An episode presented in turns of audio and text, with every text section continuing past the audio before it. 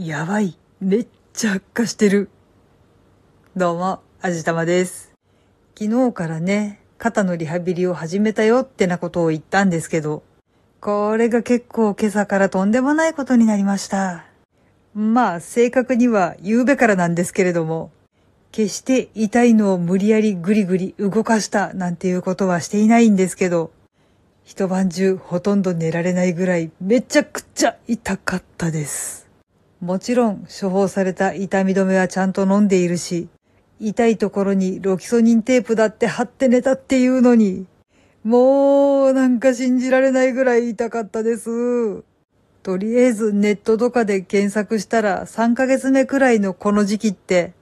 何をやっていても、いやむしろ何もしていなくてもものすごく痛い時期なんですって。痛みを和らげる方法っていうのもそこそこにあるみたいなんですけど、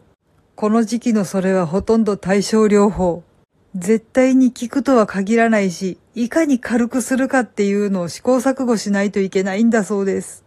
これを乗り切ったらとりあえず痛みはちょっと引くらしいんですけど、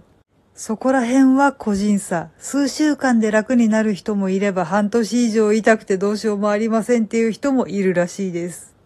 ただまあ一段落してしまえばこっちのものなんだそうなんですけどね。というわけで今は何をやってもむしろ何もしなくても全くダメな時期のようです。強いて言うならひたすら安静？でもなあ、それだと体がなまっちゃうしなあ。で、これもネットで検索したんですけど、運動不足っていうのも要因の一つだそうです。思い当たる節はあるんだよなぁこの夏暑かったからウォーキングをサボるまでは言わないけど、結構控えめにしてしまったのが敗因だったかもしれません。だってあれですよ。痛くなくなったらウォーキングとかやりましょうねって思いっきり書いてあったんですよ。そうか、やっぱりウォーキングをサボってゲームにかまけてたのが悪かったのかな。そもそもゲームって姿勢が固まってしまいますんでね、多分痛いのはそのせいなんだろうなーってなんとなく納得しています。もちろん大前提として年のせいだろうなっていうのはあるんですけどね。とりあえず昼間痛いのは耐えられるけど夜寝られないっていうのが辛いな多分民剤とかを処方してもらえば一発で寝られるのかもしれないけど、そもそも今お医者さんあんまり民剤処方してくれなくなりましたね。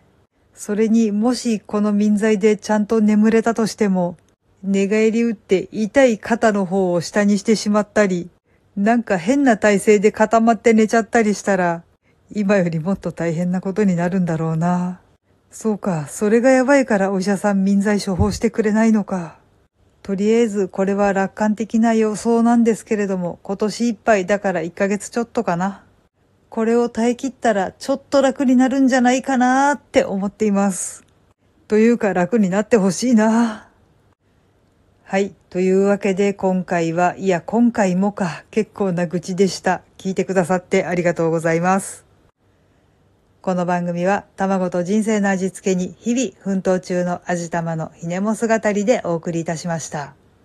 それではまた次回お会いいたしましょう。バイバーイ。